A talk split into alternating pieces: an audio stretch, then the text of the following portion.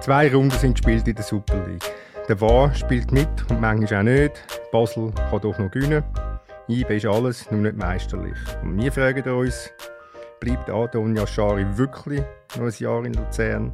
Ist Lugano schon auf dem Weg zum Meistertitel? Und was ist an den Frauen an der WM in Neuseeland zuzutrauen? Damit herzlich willkommen zur dritten Halbzeit im Fußball-Podcast von Tamedia. Mein Name ist Thomas Schifferle und ich habe eine grossartige Runde, wie ich finde. Aus Bern eingeflogen mit kurzen Hosen, sommerlich, mutig, der Dominik Wüme.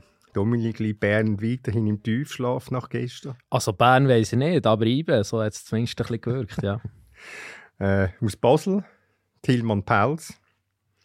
Basel im Taumel, Tillmann nach gestern, dem strahlenden 5-2.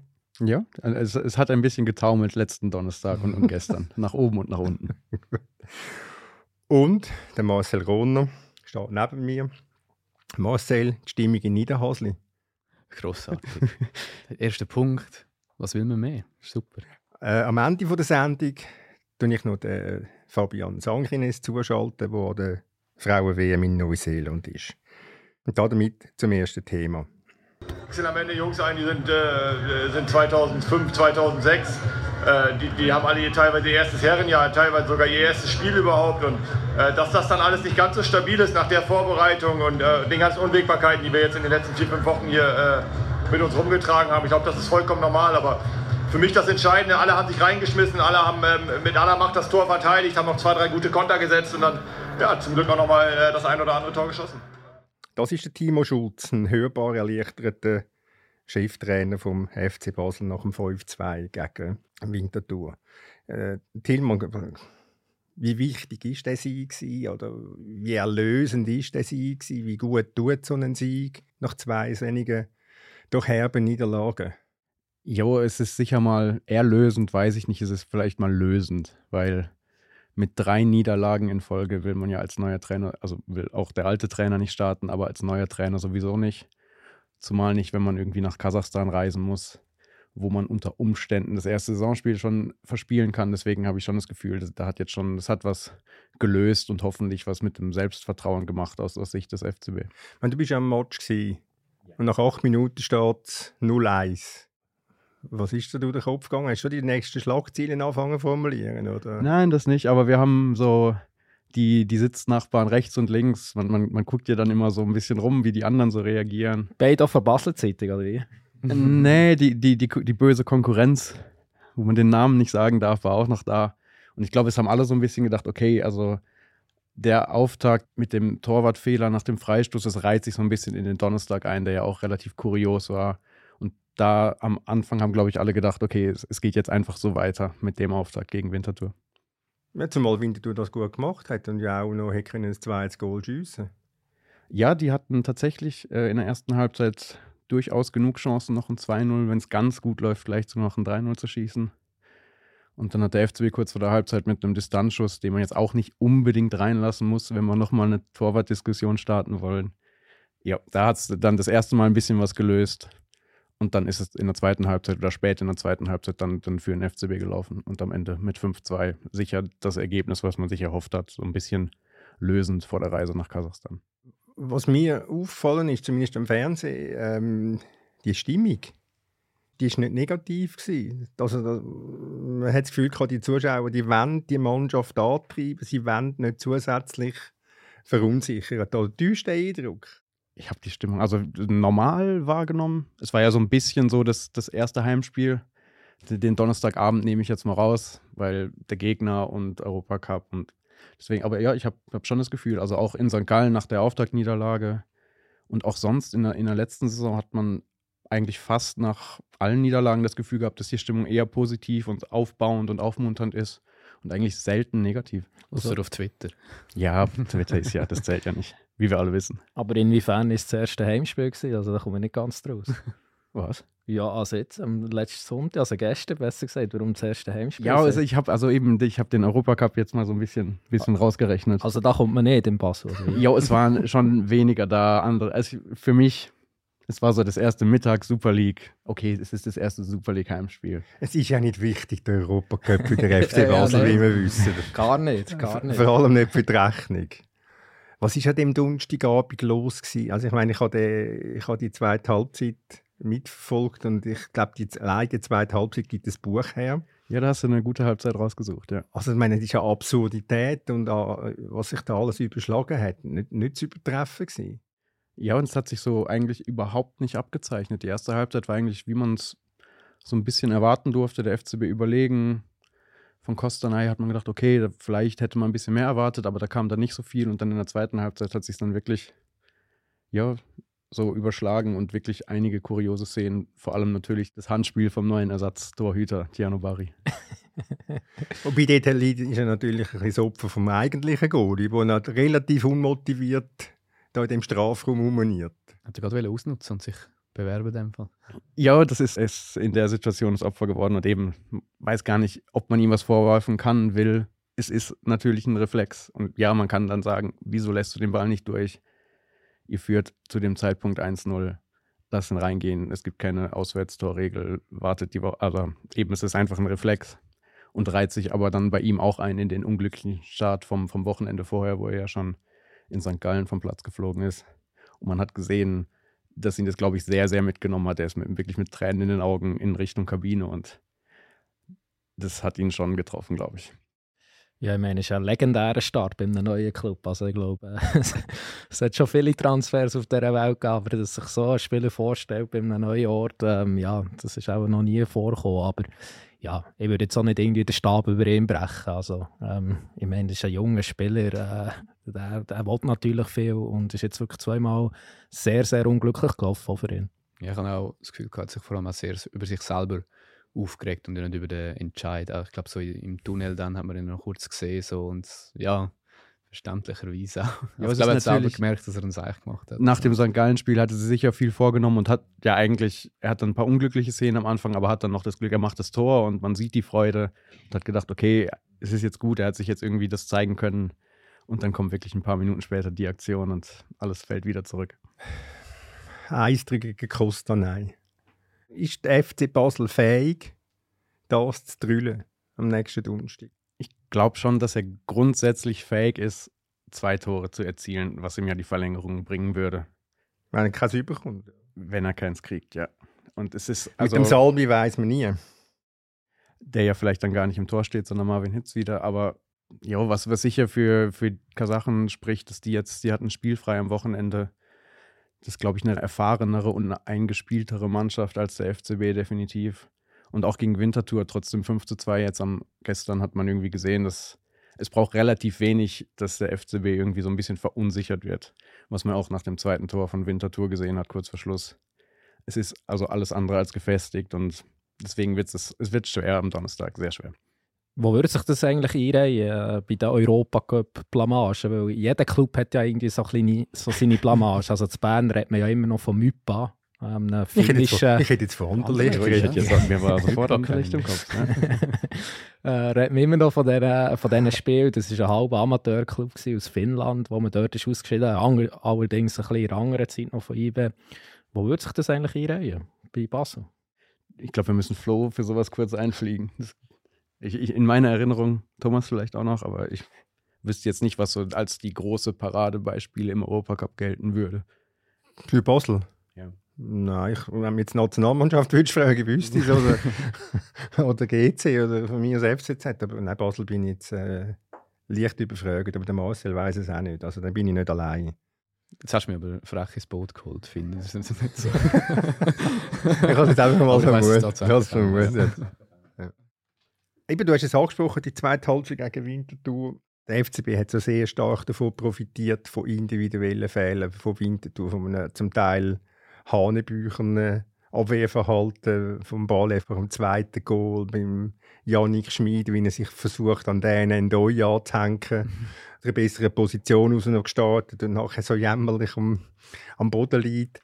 Äh, also, du hast es gesagt, das 3-2 hat dann schon wieder für Verunsicherung und für das Zittern gesorgt. Ja, also eigentlich hat auch da alles wieder für den FCB gesprochen, weil die eben die, die Fehler und die Räume ausgenutzt haben und man hatte überhaupt nicht das Gefühl, dass noch was passiert. und dann fällt das zweite Tor für Winterthur. Ein, ein super Distanzschuss und dann direkt danach hat, hat Winterthur eigentlich noch so auch so zwei, drei Situationen, wo man denkt, ja, wo dann der FCW plötzlich wieder so ein bisschen wackelt. Und es braucht dann wirklich nicht viel. Und dann haben sie halt in der Nachspielzeit durch zwei Tore von Fabian Frei noch das Ergebnis hingebogen. Aber eben, man hatte eigentlich zweimal die Situation in dem Spiel irgendwie das Gefühl, dass Winterthur dran ist in der ersten Halbzeit nach der Führung und auch dann eben kurz vor Schluss, dass sie vielleicht nochmal den Ausgleich machen. Bei Basel auf der Bank sind offenbar sieben Spieler gehockt mit zehn Ligaspielen und weniger. Ist das richtig gerechnet bei ich, SRF? Ich habe tatsächlich die Spiele nicht nachgerechnet, aber ja, es waren sehr wenig Jahre an, also an Alter, an, an Erfahrungen und an wahrscheinlich auch sehr, sehr wenige Spiele an Super League oder sonstigen Einsätzen, ja. Also unser treue Hörer Jeff hat das vorgerechnet, dann vertraue ich ihm jetzt einmal. Ja, dem müssen wir vertrauen. Dem müssen wir vertrauen. Dem vertrauenswürdig. Und jetzt, äh, wie lange geht es, bis der FC Basel wirklich der FC Basel ist? Wie viele Spieler kommen da noch? Wie viele gehen da noch? Also Saisonstart beim FC Basel ist ja 1. September, das ist ja klar. das ist jetzt so ein bisschen Vorlauf und eben es hängt, glaube ich, auch viel mit dem Spiel und dem Ergebnis vom Donnerstag ab. Ich weiß nicht, also bei Dan Doy muss man generell ein Fragezeichen machen, wie lange der noch bleibt. Sollten sie aber ausscheiden, dann ist das Fragezeichen noch viel größer und dann. Also so wie er gejubelt hat, blieb er doch, oder? du weißt, man kann das immer. man kann es auch als Abschied deuten. Du weißt, es geht immer in beide Richtungen. Wie beim Lukaku, genau. Ja, und, und wenn sie ausscheiden sollten, dann muss man wahrscheinlich auch bei so Spielern wie Riccardo Calafiori, Walter Börcher vielleicht dann nochmal schauen, wie lange die noch bleiben. Und da ist man irgendwie bei 50 Prozent vom Team vor Vorsaison, nicht bei den 90 Prozent, wo ja eigentlich David Degen hat gesagt hat, die bleiben vor Mannschaft. Oder? Aber eben ab 1. September geht's los. Wenn du den Doi hast, du hast ja das vorgerechnet heute in der Debatte, Tillmann, letzte Saison 5 Scorerpunkte. In der Liga, In ja. der Liga, vier, vier Goal, eins Assist und gestern ein Goal und drei Assist, wenn man den Penalty, den er rausholt, dazu zählt. Aber das machen wir eigentlich nicht, oder? Also, man macht es eigentlich nicht, nein. Es ist ein bisschen unart geworden. Aber es ist die letzte Aktion vor dem Tor. Für mich ist es ein Assist. Gut, das tönt einfach gut. Können wir auch noch anfangen wie in Amerika, noch mit dem Hockey-Assist. Und ja, der, der, der, jeder Spieler das Assist. Gut, er hat gleich mal ein, Spiel, ein Goal und zwei offizielle Assists. Und eine relativ direkte Torbeteiligung, wenn, wenn das okay ist, Dominik. wo würdest du ihn sehen oder wo würdet ihr ihn sehen, in welcher Liga? Wäre er wirklich reif beispielsweise äh, für England, wo es immer wieder heisst, ja, mit seiner Schnelligkeit, er wäre auch mit seiner Körperlichkeit, die er hat, wäre er prädestiniert? Ja, England, glaube ich, weniger. Ich würde noch in Italien sehen, so mit dem Tempo. Weiß es nicht. Ähm, Wo jetzt bei Inter oder bei Milan? Nein, mehr so Bologna oder so. Also Milan sammelt jetzt auch junge Spieler zusammen. Auch schnelle. Ja, ja.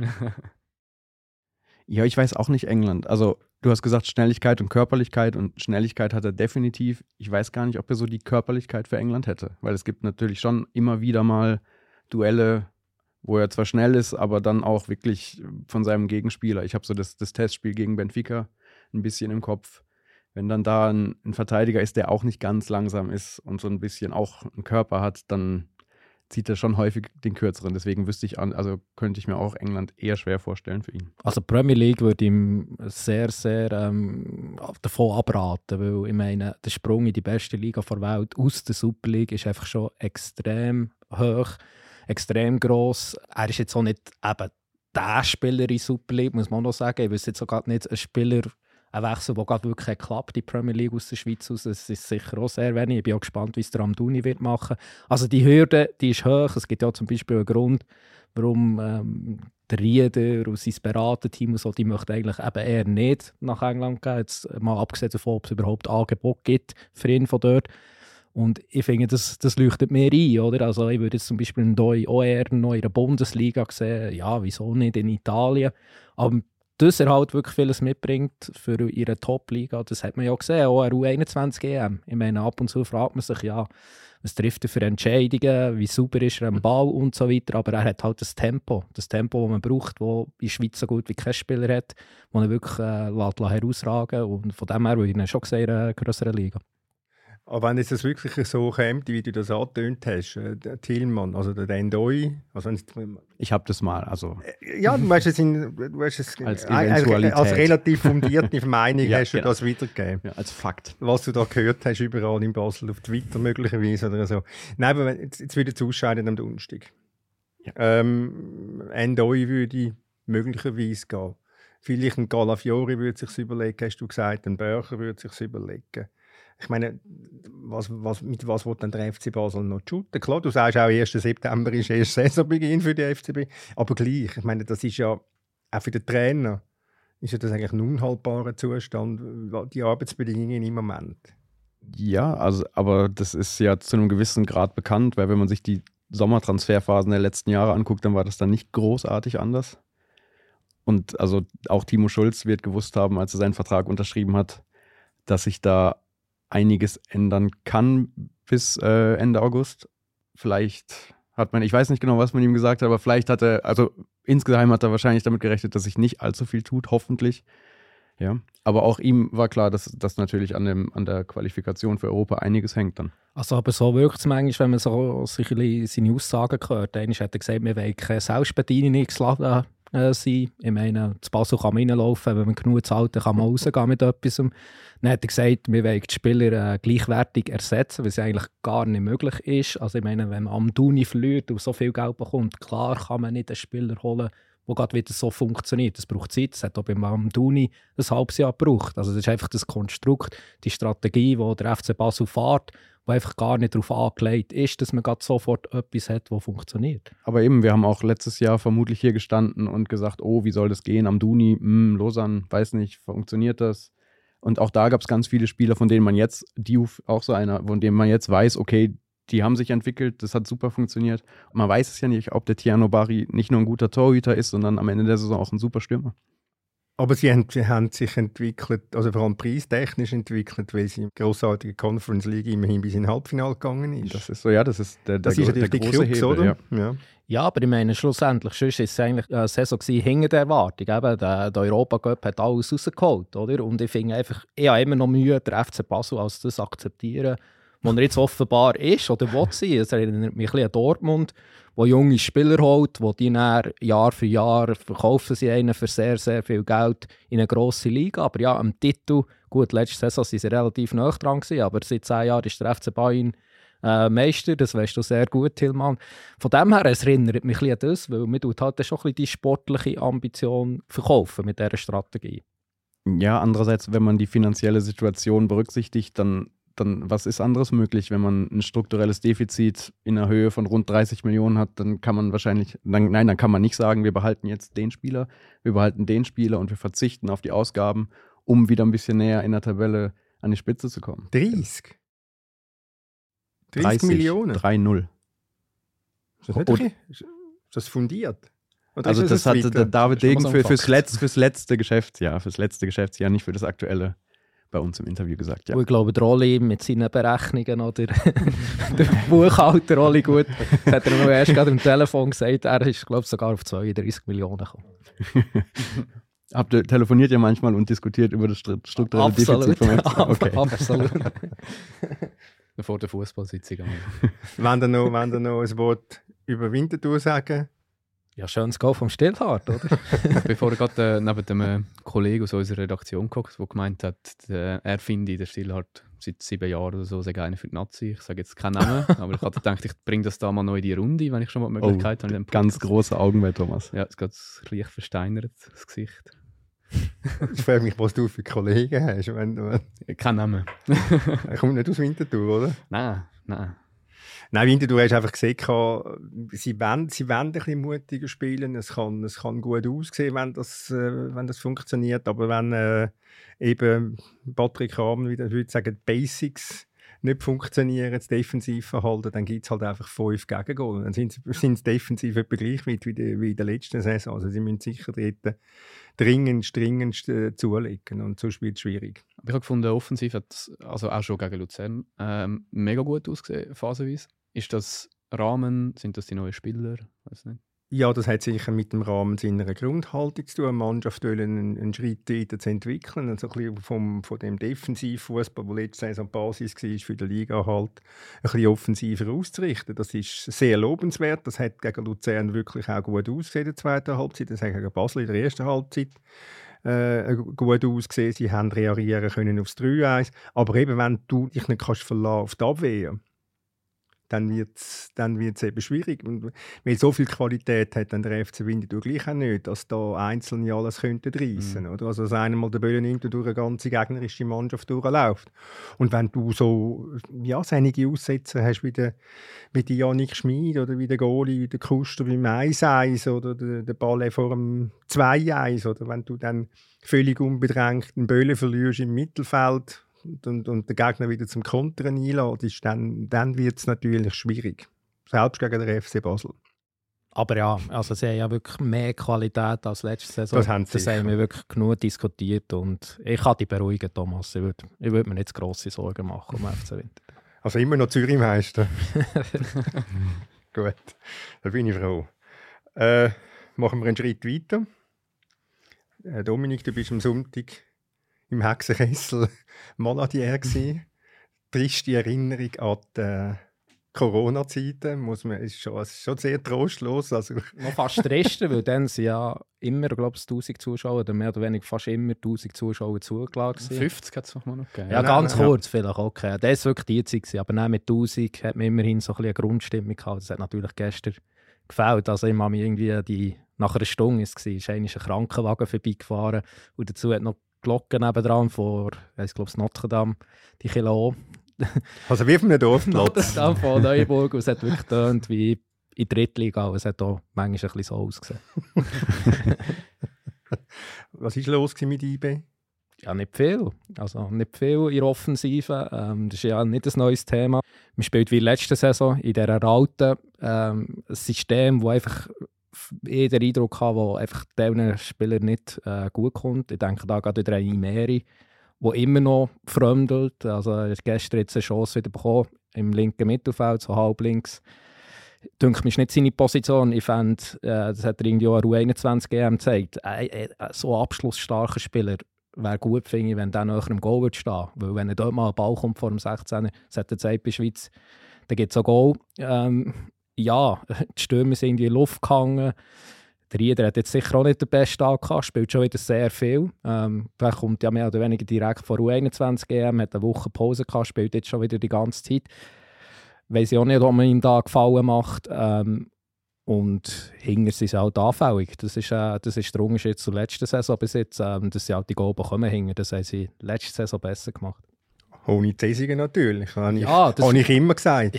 ja, ja, du bist, du bist ein grosser Zesiger-Fan, wie vom Stillhardt auch ein grosser Fan bist. Ähm, also ich habe das Liebe noch nicht gekauft, obwohl du schon gut. vermutet hast, ich sei auf dem Weg nach dem Goal gehst. Aber jetzt eins vom Zesiger bei Wolfsburg, oder was? Ich bin jetzt ein Wolfsburg-affin. Okay. Ja, komisch. Nein, ja, das war ja klar, gewesen, dass, also, dass der wird fehlen, ist klar. Ähm, ich finde, das war schon das Fragezeichen. Gewesen. Äh, die Innenverteidigung, wo man sich gesagt hat, ähm, Saison will man intern setzen, indem man den Benito reinzieht. Der Benito sagt auch selber, mittlerweile würde eigentlich lieber Innenverteidiger spielen, kann es jetzt halt gerade nicht spielen, weil der Garcia verletzt ist, weil der Person verletzt war. Ähm, dann muss er, dass er dort links ein bisschen Schwächen hat, hat mir jetzt sogar wieder gesagt in diesen zwei Matches, ähm, dass er halt nicht der beweglichste ist, äh, das ist klar. Ähm, ja, also äh, und dann am Ende, wo jetzt gestern eigentlich so ein bisschen der Aufsteiger ist in dieser Mannschaft, wo sich halt dann auch einen, einen bösen Fehler leisten vor dem 2-2. Äh, letzte Woche war der Lustenberger mit den Fehlern, jetzt ist es der Amenda. Also es gibt viel zu tun und äh, der Vicky ähm, hat gestern schon besorgt gewirkt nach dem Match, muss man also schon sagen. Ähm, ja. Es war ja nicht nur gestern, gewesen, oder? Es ja die, die, muss der Eindruck sein, von beiden Matches, auch eine Woche vorher gegen Lausanne auch der war ja nicht überzeugend gewesen und hat man mit Ach und Krach noch, noch 2-1 gewonnen, irgendwie in den letzten Minuten, oder? Oder der was 97. Ja, ja, sogar, definitiv, oder? ja, genau. Auch äh, mit einem Penalty. Gestern hat man das Penalty-Goal geschossen. Ähm, ja, es sind so beide Penaltys nicht gerade unumstritten, wobei der gegen Lausanne, ich finde, ist einer. Gestern kann man es ein bisschen anders sehen. Ja, also, eben, spielerisch äh, läuft noch nicht so viel. In drei Wochen ist Champions League Playoffs. Und der Vicky, er hat schon gesagt gestern, ja, es sei keine Ausrede, aber die Vorbereitung sei halt schwierig gewesen wir haben grosse Teile der Mannschaften sind später dazu gestoßen und so weiter. Aber ja, das ist schon relativ absurd gefunden, weil nebendran ist der Marco Schellibaum gehockt, der irgendwie über den Sommer die halbe Mannschaft hat verloren ja, äh, wo jetzt irgendwie in der Startausstellung sind drei Spieler gestanden, die erst gerade dazu gestoßen mehrere Spieler, die er eingewechselt sind, erst gekommen. Also das habe ich das schon ein bisschen komisch gefunden, als IBE-Trainer mit einer so breiten Mannschaft, auch wenn man sagt, es sei keine Ausrede, dass man überhaupt darauf hinweist nehmen die Gegner nicht so richtig ernst. Wenn sie eigentlich Lausanne war, aufsteigen, ist der River da, wo ja doch einen relativ bescheidenen äh, Start angelegt hat äh, vor einer Woche gegen der FCZ auswärts. Ja, ich habe das Gefühl, ja, das geht dann schon irgendwie. Wir sind ja IB und das ist ja nur Lausanne und das ist ja nur Iver da. Aber weißt du, so ein bisschen, halt einfach ein bisschen im Hinterkopf, dass das halt mitschwingt. Ja, so tönt so. Also der Vicky hat jetzt zweimal auch gesagt, dass er überhaupt nicht zufrieden war mit der Startphase, dass der Gegner wächer war und so weiter, präsenter. Ähm, nach dem Heimspiel gegen Lausanne auch da ist, ist der äh, Sportchef Steve Vorberger vor der Garderobe gestanden und hat jeden Spieler eigentlich mehr oder weniger reingewunken, der noch beim Interview war. Man soll zuerst in die Garderobe kommen. Hat nicht so zufrieden gewirkt, hat mir aber dann gesagt, nein, nein, das sind nicht der Patch und so weiter. Aber ja, ich glaube schon, dass sie sich da äh, nicht zufrieden sind, sicher auch in der Führungsetage, bis jetzt so ein bisschen mit dieser Einstellung, äh, die die Mannschaft jetzt zweimal am Tag gelegt ja. Und dann, was man nicht darf vergessen ist sicher ich finde, es ist ein bisschen zu kurz gekommen. Äh, letzte Woche ist natürlich schon der Abgang vom Fasnacht. Also, der wird natürlich fehlen, aber ist auch klar, ähm, ich, ich finde, ich hätte jetzt immer auch nicht, äh, ich jetzt auch nicht gesagt, hey, du musst hier bleiben. Ich finde, wir sollen den, den Traum erfüllen. Ähm, abgesehen davon, dass so sein Vertrag in einem Jahr wäre ausgelaufen, wäre keine Anstalt gemacht, dass er ihn verlängern Aber äh, er wird natürlich fehlen. Das ist, das ist seit Jahren einer der, von der wichtigeren Spieler. Mehr auf dem Platz oder als Typ auch? Als Typ auch, weil er halt einfach ähm, für das Zusammenleben in der Mannschaft ist er sicher wichtig. Er ist, glaube ich, bei jedem Spieler, äh, Mitspieler beliebt gewesen. Das ist so einer, so ein Spieler, den man eigentlich nicht, kann äh, nicht, nicht gerne kann haben Also, ähm, er ist jetzt nicht der Leader, nicht der, der Captain, der irgendwie die grossen Wort, Wort schwingt äh, in der Kabine, das sind andere. Aber als Typ, als einer, der jetzt sechs Jahre zu Bern war, wird natürlich auch fehlen. Und er seine Torgefälligkeit aus dem Mittelfeld raus, die wird natürlich auch fehlen. Ich meine, das Unentschieden gibt der Basel Hoffnung. Jetzt ist man nur noch einen Punkt hinter IB. Ja, klar.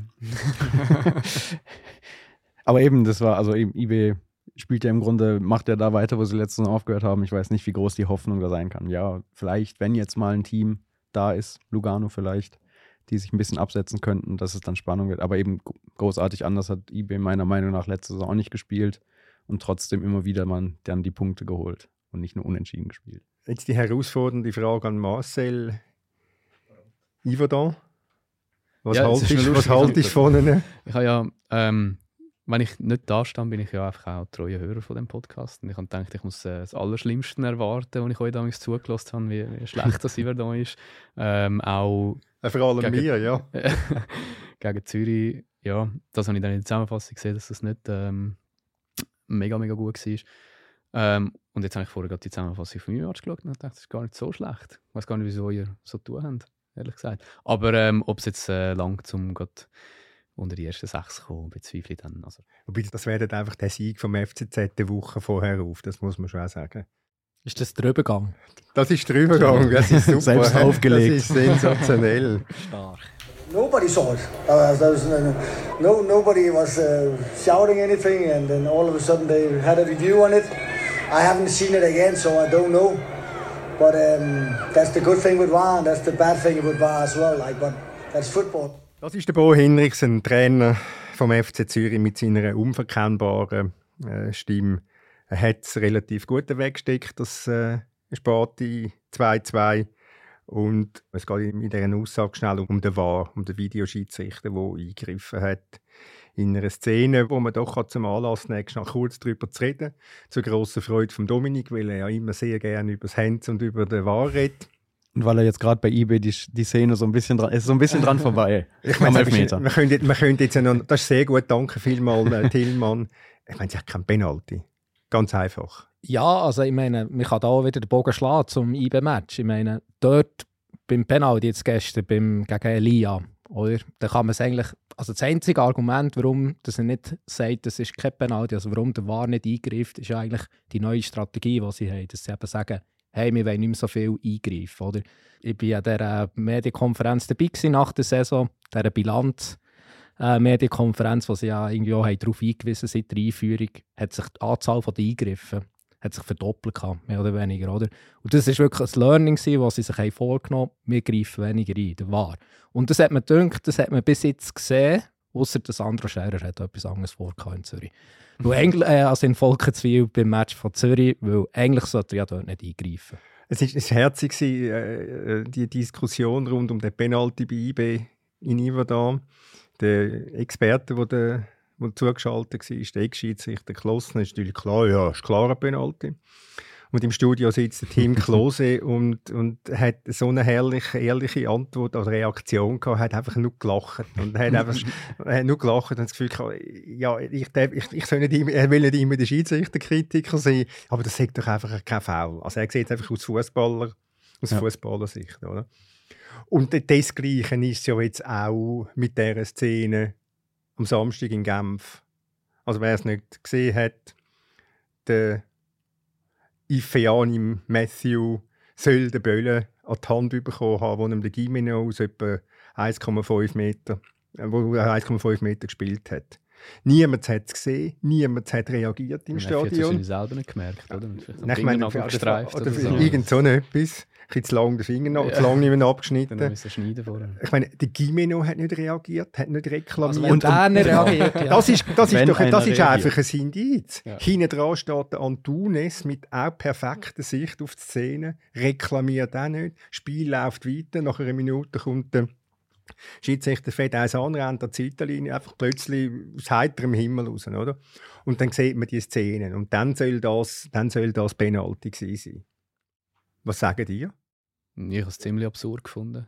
Also, eben, wie gesagt, ich meine, wenn der Matthew seine Fingernägel am Morgen geschnitten hat, wäre es wahrscheinlich nicht passiert. Nein, aber es war wirklich so wenig. Gewesen. Und wie du, wie du jetzt auch gesagt hast, es hat niemand reklamiert. Es hat wirklich niemand gesehen in dem ganzen Stadion.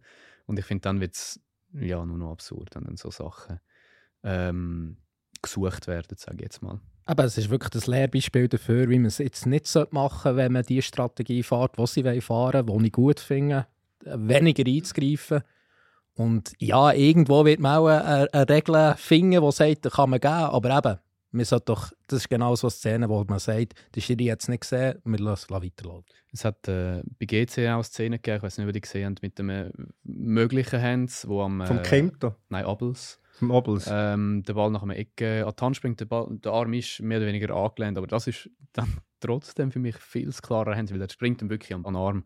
Und ja, dann sehe ich das schon nicht so ganz wieder irgendwie. Also ich, ich habe mit, mit zwei Schiedsrichtern geredet. Der eine äh, Doris Meier. Der hat, äh, der hat erklärt, warum das also kein Hand ist. weil er einfach keine Absicht sieht dahinter, weil es aus kürzester Distanz passiert, oder? Und weil er für ihn geht immer, er hat immer sein Stichwort ist immer Fußballverständnis, wo man sollte haben als Schiedsrichter, man sollte können erahnen, was ein natürlicher Bewegungsablauf ist von einem Spieler.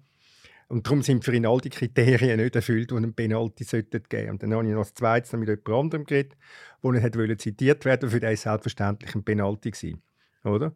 Der Punkt ist offenbar, dass es Anweisungen gibt von der UEFA, Körperverbreitung wieder viel mehr zu ahnden als in der letzten Saison. Sie reden dann einmal vom Michelin-Männchen, oder? Das sei letzte Saison so geschmummt, das Michelin-Männchen, und jetzt müssen wir es wieder ein bisschen verbreitern. Ja, also einfach dann, wenn die Hand halt draußen ist, dann müssen wir intervenieren. Also sie gehen da nach UEFA-Richtlinien. Ob die dann schlau ist, ja. Es ist ja auch irgendwie das einzige Argument in der Szene, dass die Hand halt wirklich da draußen ist. Aber eben, man sieht irgendwie nicht, dass sich die Flugbahn des Balles verändert und es ist schon eben, ihr habt es gesagt, keiner beschwert sich, ist schon schwer verständlich. Ja, wobei Zürich muss man ja sagen, also wer euch die 90 Minuten geschaut hat, äh, ist selber die Schuld am Schluss gleich. Auch wenn sie jetzt benachteiligt waren in dieser Situation, sie sind ja schon bevorteiligt worden, das weiß man in Basel, gell, der Tillmann. Ähm, aber ich meine, wenn du so viele Chancen hast, wenn du so überlegen bist in der ersten Halbzeit gegen ein schlechtes Servit, enttäuschendes Servit, dann musst du einfach, dann musst du einfach gewinnen. Ich finde aber auch, Servet hat also der Weiler, würde ich sagen, ist für den, für den Mut, den er dann irgendwie hatte, dann schon auch belohnt worden. Er hat am Schluss fast vier Stimmen. Ich meine, Bedia, Gimeno, Crivelli und äh, Cortesa sogar noch reingebracht. Ähm, kann man sich eh fragen, warum der nicht von Anfang an gespielt hat. Aber ähm, für das ist er dann irgendwie belohnt worden. Ich finde das auch sehr gut gemacht. Das sind sowieso Top-Spieler, der Kutesa Bedia vor allem. Riesenspieler. Und ich glaube, ja, selber schuld natürlich, wenn du das 2-0 verspielst. Aber ähm, ich finde, Servet hat es auch sehr gut gemacht. Ja, und es ist ein Saisonstart von Servet, wo ja, jetzt schon Anlass zur Hoffnung kann geben Ich finde, es war jetzt schwierig, gewesen, aus, aus dem Match gegen Genk, ähm, wo sie sich ja, wo sie noch zurückkommen, wo man auch mal Kulissen erwähnen finde ich, da wächst irgendetwas zusammen in Genf. Also, das Stadion ist halt einfach riesig, es sieht immer noch unglücklich aus, aber es sind, glaube ich, 18'000 Ja, das war eine richtige Fußballatmosphäre. Also, Thielmann so viel also, zu Euro ja. Europacup Heimspiel, gell? also es kann anders sein, in Genf war es anders. gewesen. Und ich will jetzt meine, Europacup nicht so schlecht reden. und die kommen aus diesem Match raus und ja, kommen auch gestern gegen Zürich zurück. Also von dem her finde ich einen beachtlichen Saisonstart bis jetzt von Servet. Aber ich finde, es hat auch gestern gegen Zürich recht laut gewirkt, wenn man es so im Fernsehen gesehen hat. Eben nicht vor Ort gesehen, aber es hat äh, schon, also es klingt schon so, als wäre etwas los, ja, mittlerweile. Ja, es hat auch der ein oder andere Zürcher dort gehabt. Das stimmt. und ich muss sagen, am Donnerstag, das sah auch gar nicht so schlimm aus, was ich so gesehen habe. Also wenn man das Stadion sonst sieht und dann vergleicht, wie viel da am Donnerstag los war, dann ist das schon eine ordentliche Kulisse für Genf. Für Genf? Und auch für den FCB, der am Donnerstag gespielt ja, hat. Also, und eine 18'000 ja, für Genf. Ja, das, das ist also sehr, beachtlich. Sehr beachtlich ja. und, und, wirklich, also ich sage es nochmal, richtig gute Atmosphäre geschafft. Also jetzt bin ich gespannt aufs Rückspiel am Mittwoch in Genk. Es wird möglicherweise nicht ganz einfach, weil wir wissen, wie gut das belgische Mannschaften können sein können. Äh, ich sage jetzt nicht, gell, du Dominik. Nein, aber es ist wirklich eine, es ist eine gute, es ist keine schlechte Mannschaft, das geht. Da hat also ein paar drin rein, wo ich muss sagen, die werden wahrscheinlich ihre Karriere auch nicht in, äh, in Belgien bei Genk beenden. Aber eben, was Marcel gesagt hat, ist, man sieht auch einige Spieler bei, bei Servet, die ihre Karriere vermutlich nicht in Genf beenden werden, wenn die sich so weiterentwickeln, wie sie das jetzt zumindest mal angedeutet haben in den ersten frühen Spielen. Also der Chris Bedia wäre sicher einer, der der FCZ gerne würde haben. Also ein super Spiel. Nicht nur der FCZ. Nein, ich sage nur, weil, weil das ist eine, genau, das, das, meine Zürich ist jetzt recht stabil, hat das äh, recht gut organisiert. Na klar sind auch drei Verteidiger, dann kommen vier im Mittelfeld, die mögen rennen. Und dann hast du noch drei Stürmer. Aber in der Mitte vorne dort ist schon noch sehr viel, äh, sehr viel Luft nach, nach oben. Sontini. Gut, er ist wenigstens grösser als der Afri, das stimmt. Oder? Es gäbe natürlich noch mal einen, wo, die sind, die sind dann völlig, unerschwinglich für, für Zürich. Das wäre der, der Jean Zela wäre auch einer. Wo, aber das geht alles nicht, das ist viel zu teuer. Nein, heutzutage ist auch Gehst, nicht von Lugano nach Zürich. Also. Heutzutage geht man nicht mehr auf Zürich Eher umgekehrt. Eher umgekehrt, weil es ist ein schönes Stadion jetzt inzwischen dort unten. Das wäre äh, wieder übergegangen. Hä? Nein, das ja, oh, könnte eigentlich. Warum, warum eigentlich nicht? könnte, könnte man eigentlich noch nehmen. Ja, Lugano gegen St. Gallen. Können wir wirklich zuerst über Stadion reden? Ich, ich habe das Gefühl, Lugano ist der einzige Club der Welt, wo die Stimmung, die Atmosphäre besser wirkt, wenn man einfach die größte Tribüne hinten schließt. Also ich habe das gestern am Fernsehen gesehen, habe gedacht, ah, es ist alles so notdürftig und äh, übergangsweise, aber es wirkt irgendwie noch wie ein anständiges Stadion plötzlich. Weißt auch wenn es das überhaupt nicht ist. Weißt du warum? Es ist halt so nah plötzlich und es hat äh, Tribünen äh, und alle sind da. Sie müssen jetzt zusammenrücken. Ja? Du hast die Laufbahn nicht mehr. Du hast zwei Tribünen hinter dem Goal. Die Zuschauer stehen, sind ja praktisch am, im Stadion, also vom Platz drauf.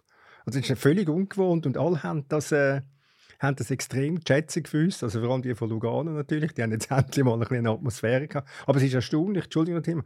Äh, das sind ja nur 5000 gewesen. Aber es hat trotzdem. Ja, die Wirkung ist ganz die anders. Die Wirkung ist eine ganz ja. andere. Ja, ich finde, das wirkt, wenn, wenn es im Fernsehen dann halt siehst und, und das Goal fällt und, und in der Kurve passiert auch noch etwas. Ich glaube, das, das hilft dem dann auch noch ein bisschen. Es wirkt halt wirklich wie, ja, vielleicht, vielleicht auch was für GC-Heimspieler, oder? mal für eine Stelle, ja. ja. Die Idee ist schon mal umgegeistert vor vielen Jahren, dass man, äh, dass man zum Atmosphäre schaffen, einfach während dem Match auf Tatanbahnen die Tribüne steht. Ja, so blöd wäre das wirklich nicht. Also. Ja, und dann noch für Weltklasse Zürich nimmt man es aus. Nimmt man es wieder weg, genau. Sonst kann man es drin lassen. ja. Aber was sind wir noch gefragt? Äh, ja, logisch, es ist eine Baustelle hinten dran, aber dass man es nicht irgendwie schafft, halt gleich Kameras auf der anderen Seite zu haben. Äh, letzte Saison, glaube ich, bei Stuttgart war es so, so gewesen, wo die eine Tribüne Baustelle war. Aber irgendwie, also es, ich habe den Match gesehen im Fernsehen, also es wirkt halt schon sehr, sehr komisch mit, der, äh, mit dem Gerüst hinten dran. Also. Ja, aber wie willst du denn, ich meine, willst du auf Baustelle auf eine Kamera stellen? Also, ja. Das ist immer an einem anderen Ort. Ja, mobile Kamera. Also ist, ist, ist, das so, ist das so ein riesen die Kamera immer neu zu installieren? Ja, vielleicht schon. Das, ähm, kostet, aber das kostet immer Geld. Das macht mir eben Sorgen betreffend Iverdor, weil dort müsste man sich auch eigentlich zwingend auf die andere Seite stellen, dass man die Haupttribüne sieht. Die Challenge League ist nicht so gewesen. Ich bin gespannt, ob sie jetzt die Super League so werden machen. Und sonst werden die Heimspiele von Iverdor sehr, sehr, sehr trist sein. Ja, das ist natürlich das Problem immer von der Challenge League. Wenn die Challenge League im Fernsehen übertragen wird, dann sind die Zuschauer hocken ja eigentlich normalerweise auf der Haupttribüne, die paar, die dort sind. Und rundum ist leer. Eigentlich müssen wir ja die Kamera auf der Gegenseite tun. Aber eben, es ist immer eine finanzielle Frage, ob man das macht oder nicht. Fußballerisch, Lugano, was traut man dazu? Nach so, ich meine, ist, äh, ja, zwei Spiele, sechs Punkte, kein Goal bekommen. Weg zum Meistertitel, Tillmann. Jo, also das, was, was ich von dem Spiel gesehen habe, war das ja, glaube ich, sie sind, können sehr zufrieden sein, dass sie das Spiel gewonnen haben. St. Gallen durchaus gute Chancen.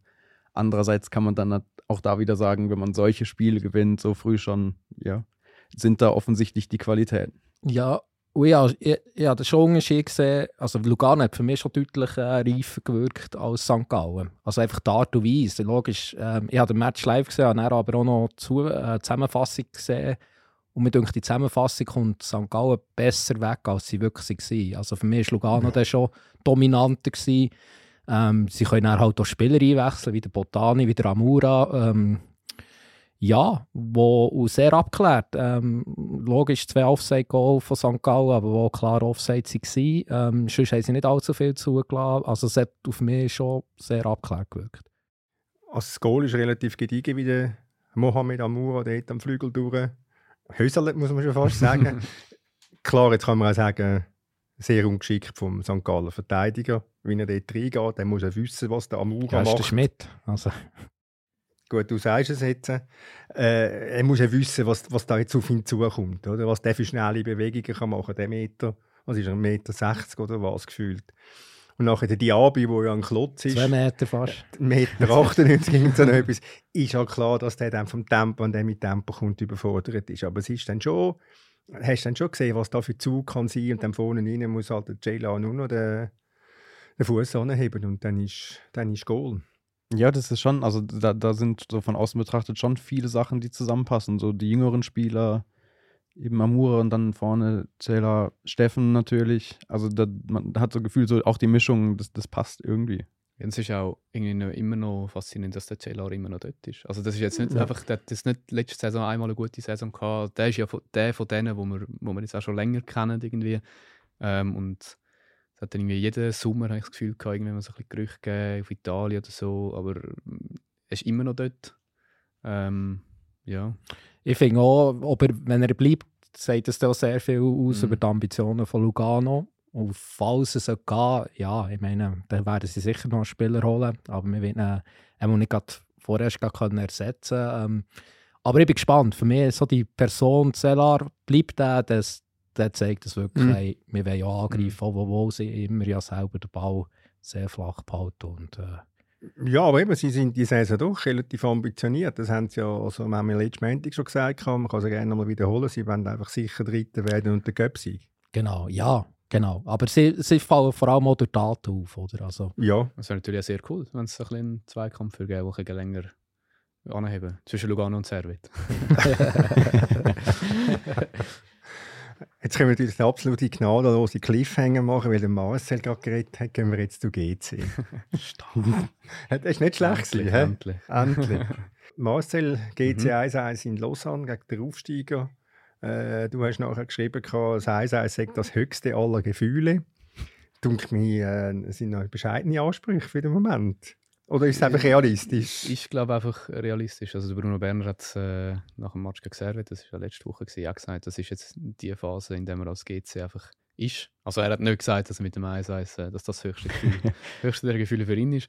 Ähm, aber so wie der Match gelaufen ist, ist im Moment einfach so. Ja. Also GC hat äh, gut angefangen, viele Chancen gehabt, müsste früher Goal machen, aber die zweite Halbzeit sind äh, gewisse Lausanne-Spieler, wir haben es letzte Woche auch schon besprochen, äh, nach dem IB-Match, sind ihnen um Tore. Also der Balde oder Sanchez ähm, und der Rumän, der Ilie, der das Goal gemacht hat, das ist ein super Techniker. Und, ähm, ja, hast du leicht, hast leicht gefähnet heute in deinem Text von denen? Ja, das ist nur, weil du mir immer sagst, ich fan für GZ, jetzt habe ich mal für Lausanne. Das ist auch nicht recht. nein, nein, ist einfach eine ganz nüchterne Feststellung. nein, also eben, die sind, äh, die sind wirklich die GC-Verteidiger zwischendurch recht um Tore äh, gesaust und darum finde ich, ist das 1-1 am Ende trotz guter Startphase ein guter Lohn für GC. Also ist Lausanne, was man jetzt gesehen hat, von ihnen nicht so einen klassischen Aufsteiger, sondern halt doch ein bisschen mehr. Also wo man muss ernster nehmen, wo man einfach, ja, vielleicht jetzt ein bisschen Abschätzung anschauen, wie wir da, sondern die haben wirklich, äh, die haben Substanz, zum, ich sage jetzt mal extra, gut in der Liga zu bleiben. Sie sind ja schon von dem ganzen Konstrukt, was dahinter steht, kein gewöhnlicher Aufsteiger. Also sie haben natürlich schon, schon mehr Mittel, als wenn man, vor allem wenn man jetzt mit Iverdon vergleicht, das ist schon was anderes. Hm, also eben der Ili ist jetzt auch ein Leihspieler von Nizza zum Beispiel. Ähm, aber ich finde schon auch, dass sie, dass sie eine gute Saison spielen. Doch, wenn, eben sind, ich habe das Gefühl, es sind sehr gute Einzelspieler, aber wenn das dann noch so ein bisschen zusammen, auch mit dem Custodio, wo das irgendwie noch so ein bisschen lenkt, das Ganze, ähm, habe ich das Gefühl, ist eine gute Basis da. Und an der Linie ganz einen extrem ruhigen, entspannten Ludovic Monje, wie man man manchmal gesehen hat in der Fernsehen. Ja, ist wieder durchgehalten, oder? Ist er? ja, ich glaube, zwischendurch ist äh, es bröckelt. Es ja, bröckelt. es bröckelt. Da muss sich recht zusammenreißen. Und GC? Ja, was da muss sich noch viel tun. Da oder? muss sich viel, also eben, man sieht es auch äh, an der Bank, das ist, was dort reinkommt. Ähm, klar, jetzt ist noch Pascal Schürp verletzt, ähm, wo neu gekommen ist und der Schabani ist auch verletzt gewesen ähm, äh, am Samstag.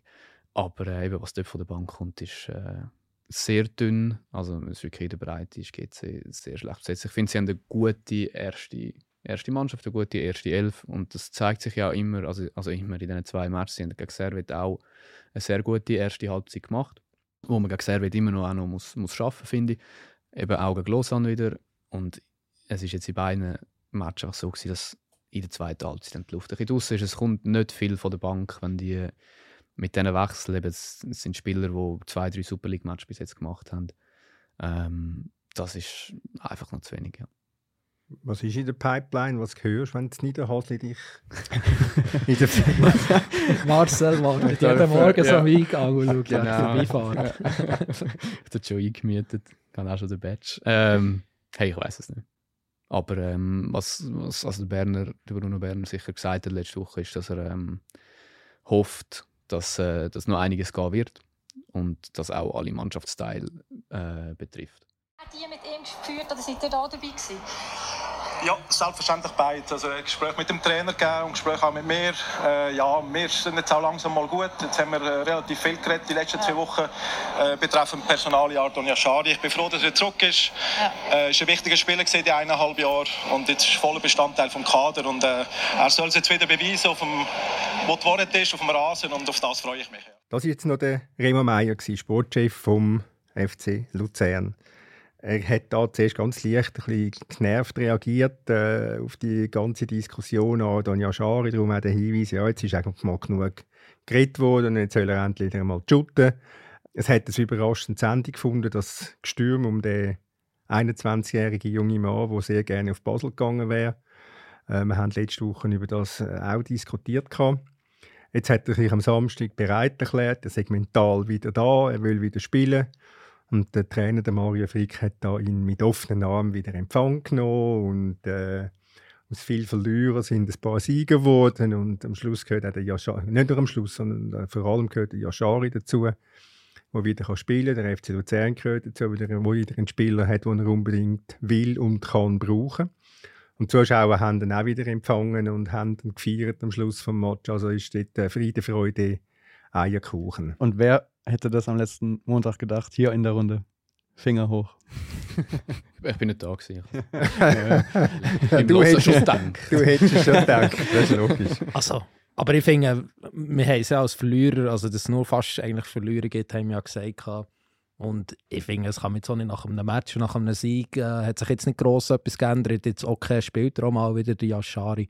Aber ich bin dann schon gespannt, äh, wie es weitergeht und äh, was so entscheidet ähm, wie sich die auf die Zukunft auswirken. Ja, vielleicht bringen sie es wirklich her. Mario Frick äh, traue das irgendwie so zu, so als Typ, dass er irgendwie den Zugang findet ähm, zum Yashari.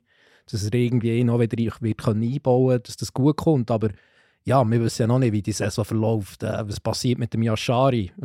vielleicht hätten sie ihn für 5 Millionen verkaufen weil sie dann in der nächsten Saison dann vielleicht nur noch nächsten Sommer für 2 Millionen können verkaufen weil er sich noch verletzt oder also ich wäre da wirklich ein bisschen ähm, vorsichtig, dass jetzt alles wieder ähm, der Remo Meyer auf die Schulter klopft und sagt, hey, gut gemacht, super. Theoretisch kann es ja schon nächsten Montag alles wieder anders sein, aber ich finde es schon bemerkenswert. Also, dass so vor allem bei der Verbindung Yashari-Fans oder Fankurve offensichtlich relativ wenig hängen geblieben ist, wenn, sie, wenn er nachher noch gefeiert worden ist. Also, es ist schon das hätte man jetzt, also ich hätte das letzten Montag jetzt nicht gedacht. Dass er mal wieder spielt, ja, okay, dass er dann gut spielt, macht auch irgendwie Sinn, weil er ein guter Fußballer ist. Aber das so trotzdem, dass es so schnell auch, was, was so die, die Beachtung oder die, die, die Wertschätzung der Fans angeht, das hätte ich jetzt so nicht gedacht. Äh, es ist ja herzig, der, der Remo Meier, wo er sagt, ja, er ging davon, äh, ja, sorry, wir werden ein Jahr sicher, äh, ein Jahr in Luzern bleiben. Stand jetzt mit größter Wahrscheinlichkeit. Also eben, das ist das, was du angetönt hast, Dominik. Mein 1. September ist noch, ist noch weiter weg, da kann noch einiges passieren. Plötzlich kommt der FC Basel mit einer 10 Millionen Offerte dorthin und dann... Äh, mit denen fängt irgendwann die Saison an. Stimmt. Und ich habe hab irgendwas gelesen von Betty Sevilla, der, der direkt ausleihen will und vielleicht ist es ja dann doch der FC, aber man weiß es ja nicht. das wäre natürlich ein grosser Move, muss man also schon sagen. Ja, auf das ist er auch angesprochen worden, der Meier bei Blue, aber er hat, nicht, hat sich nicht darauf eingeladen, die Diskussion. Er sagt einfach, äh, ja, es gäbe viel Interesse am, am Yashari, aber zum sagen irgendwie, nein, das kommt dann ja nicht in die Tüte, das tun wir dann vertraglich verhindern oder so, hat er sich gar nicht auf den Test rausgelassen. Luzern hat einen, einen schlechten Saisonstart gegen Winterthur nachvollziehbar natürlich, äh, haben dann einen überraschend, also für mich überraschend, ich weiß nicht, wie es euch geht, das darf ich gerne sagen, einen überraschenden Auftritt in Stockholm und aus einem 0-1 ein 2-1 gemacht. Gestern hatte ich ein Mühe, gehabt, erste Halbzeit, um in den Tritt zu kommen gegen Stade Lausanne-Uschi. Offenbar hat ein bisschen die Energie gefehlt nach dem Ausflug auf Schweden. Rauf. Äh, der Meier war auch gar nicht zufrieden mit dieser ersten Halbzeit. Und am Schluss kommt ein 20-Jähriger rein, der zwei Goal macht und der 21-Jährige, der lenkt das Spiel dann plötzlich. Also das zeigt ja auch, wo die, das Luzern halt eine gewisse, ja, gewisse Substanz hat inzwischen. Ja, definitiv. Also, darum finde ich auch, wir, ja, wir haben so alle, glaube ich, ein in der oberen Hälfte gesehen. Also, äh, einige, also wegen den Transfers, die ich gut finde, wo man bis jetzt noch gar nicht so viel gesehen ähm, vom Oku. Also der, der wird sicher noch äh, besser werden, nicht nur er. Und dann hat man halt die vielen jungen Spieler, wo, wo man davon ausgehen kann, dass sie besser einfach werden. Ich meine, man sieht schon im Goal, also der Loretz, also sehr, sehr starker ähm, Saisonstart. Und die anderen auch. Also ich meine, Filiger ist ein, ist ein sehr äh, vielversprechender Stürmer, ähm, wo da vielleicht wirklich auch mit Perspektive Nationalteam, ich meine, er ist in U21 Nazi, also da kommt etwas Gutes herkommen. Also, ja, mit denen wird es rechnen sein und äh, auch mit einem guten Trainer, Mario Frick. Bei den ganzen Jungen muss man, glaube ich, auch nochmal den neuen Captain Max Meyer erwähnen. Der hat bei beiden Toren die Füße im Spiel und ja, die, die Jungen, das ist sicher ganz, ganz, ganz viel Talent, aber ich glaube, die Rolle von ihm ist nicht zu unterschätzen als erfahrener Spieler, der schon einiges gesehen hat. Ja, definitiv. Wobei, eine Lausanne-Uschi muss man sagen, die haben ausgleichen Sport und zwei Minuten später braucht es also eine ziemlich gute Abwehr vom, vom Lorenz, dass es nicht 1-2 steht. Also es ist, ja, man sollte, ja, man sollte die offenbar einfach wirklich nicht, nicht unterschätzen. Und man sollte auch nicht unterschätzen, was es mit einer Mannschaft macht in Luzern im Europacup spielen und dann drei Tage später äh, wieder. Bei, bei Servet ja das Gleiche, da hat man auch am ja. Anfang gesehen, das, das frisst einfach Kräfte und, und mental ist man dann vielleicht noch ein bisschen bei dem Spiel oder schon wieder beim Rückspiel und das ist, glaube ich, normal für Clubs, die das nicht so regelmäßig haben. Das ist es so. Das ist es so. Ja, das war es von dieser Runde hier in Zürich. Jetzt machen wir einen kleinen Gump und gehen auf Neuseeland zum Fabian Sanchines.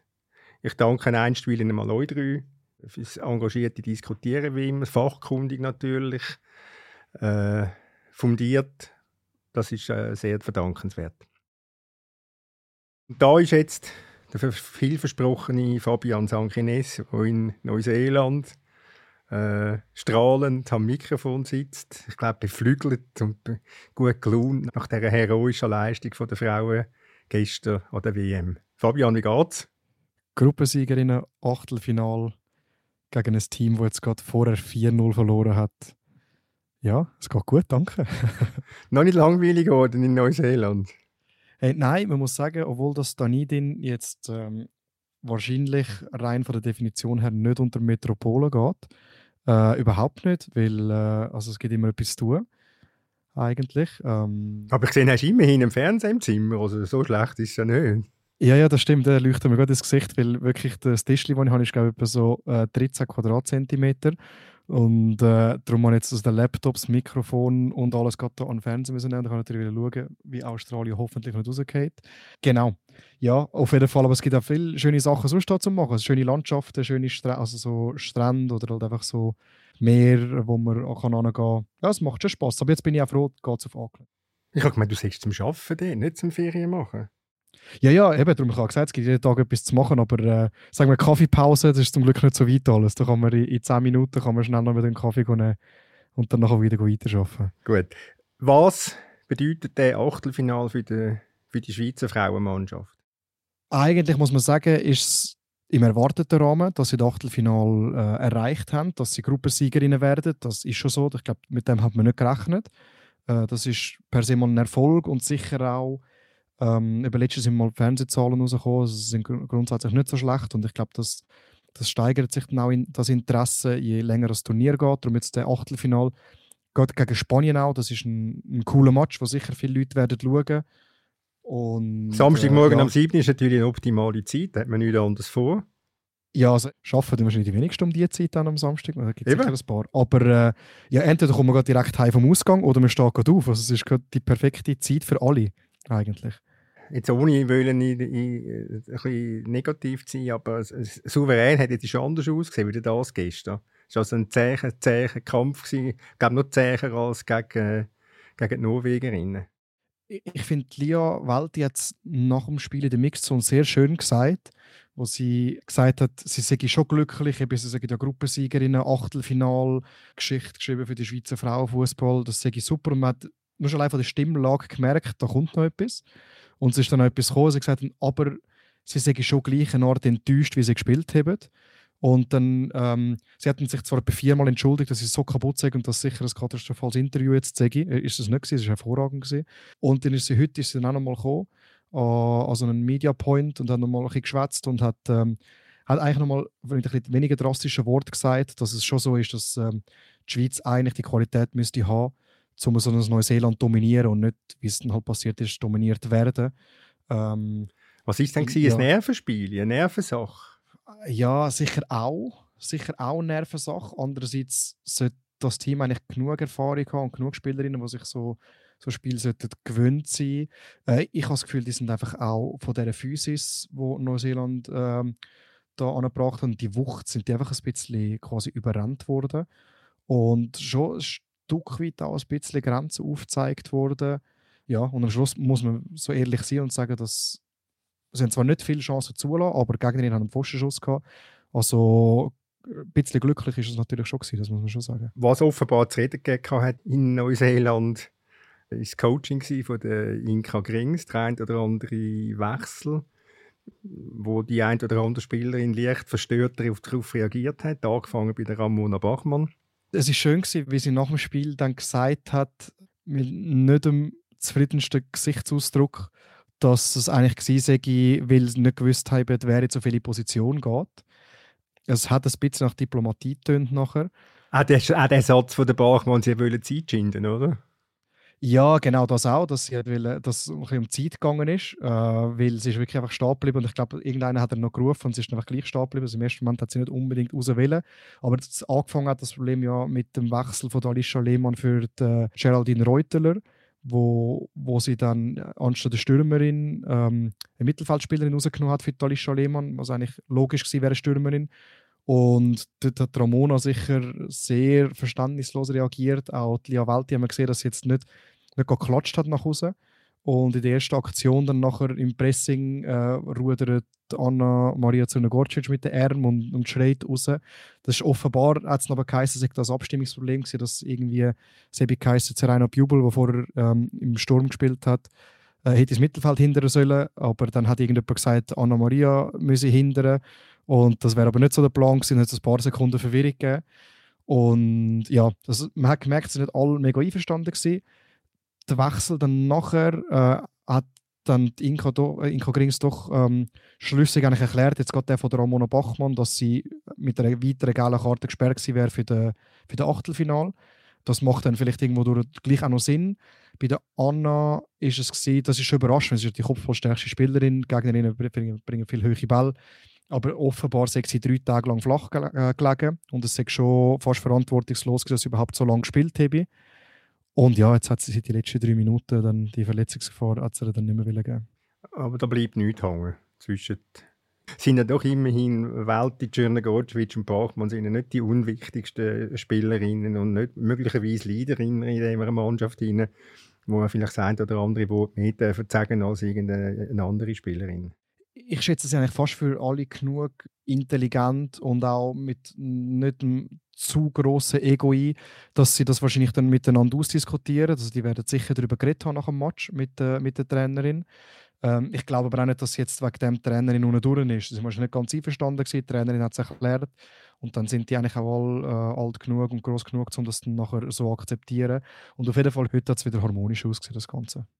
Grundsätzlich, was zeichnet die Mannschaft aus? Ja, es wird so oft gesagt, dass es fast langweilig ist, aber ich glaube, das stimmt wirklich. Der, der Spirit, den die haben in dem Team, also man merkt, die haben sich gern gegenseitig. Äh, zumindest wirklich so der große Teil, wirklich alles ist schon, schon faszinierend. Die, die spielen, machen so viele Spiele zusammen in dem Gesellschaftsraum. Sie gehen, wenn, wenn sie mal gehen, rausgehen und Kaffee trinken, gehen brunchen, sind sie mit Zehnten unterwegs. Und Damit sie sich nicht verlaufen, wahrscheinlich. Ja, wahrscheinlich hat, nur jemand ähm, Internet unterwegs und nur jemand das Datenpaket gelöst und dann laufen alle den gleichen an, genau. Nein, aber äh, es, äh, das, das äh, spiegelt sich dann nachher auch auf dem Platz, wie es halt wirklich dann füreinander gehen. Also eben die Offensive ist bis jetzt nicht die allergrößte Stärke gewesen, äh, aber defensiv sind es wirklich sehr, sehr solid, sehr kompakt, sie lassen wirklich wenig zu und äh, und es ist eben auch so eine Anna, äh, wo jetzt das 150. Länderspiel hat, die rennt so viel, die läuft so viel als Stürmerin, wirft sich in alles rein. Die Lia, die offensichtlich immer noch Schmerzen hat am Fuß von dem Foul, was sie da äh, kassiert hat im Mai. Ähm, und eben auch, auch sie irgendwie wirft sich den Ball, rennt und äh, wirklich jede rennt für die andere. Das ist so gegenseitige Aufopferung und ich glaube, das, das, das kommt schon auch begünstigt, weil sie sich wirklich die eine oder andere alles mag gönnen und, äh, und darum wie sie alles füreinander geben. Jetzt ist eine Bilanz unter, die, unter, der, unter den Inka gering, seit sie Anfangsjahr angefangen hat, mit neun Spielen und eigentlich einem Sieg. Also auf dem Papier nicht überragend. Was macht aber die Trainerin gut? Man muss eben sagen, kommunikativ ist sie super. Also es eigentlich immer jetzt, auch wenn sie mit uns geredet hat, und merkt, wenn sie mit den Spielerinnen redet und so, so die, die, ist überzogen von sich, sie ist überzogen von, von ihrer Idee, die hat etwas im Kopf, weiß sich auszudrücken. Also das macht sie sicher sehr, sehr gut.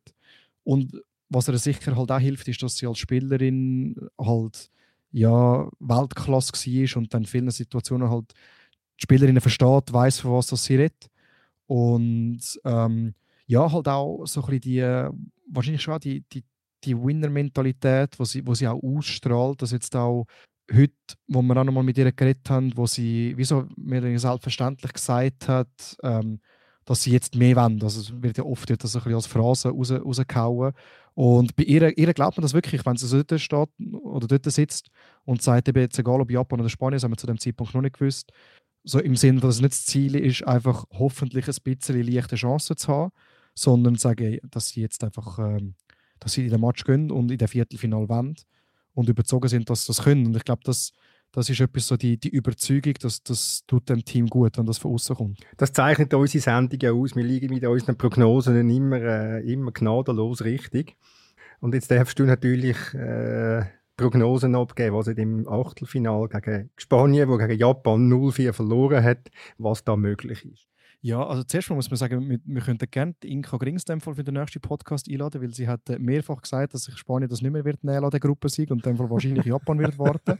da wäre sie ähm, prädestiniert für unsere Sendung. Ja, das genau, stimmt. genau. Das, aber fairnesshalber muss ich sagen, ich, äh, ich habe das ähnlich gesehen. Aber ähm, vor dem Turnier habe ich damit gerechnet, dass äh, die Schweiz im Achtelfinale gegen Spanien wird spielen wir sagen jetzt nicht, dass eigentlich die Konstellation wie umgekehrt gewesen wäre, dass die Schweizer in der Gruppe 2. und Spanien Gruppe 1. spielt wieso nicht so eine Rolle. Auckland ist eine coole Stadt, ich freue mich, dass es auf Auckland geht und nicht auf Wellington.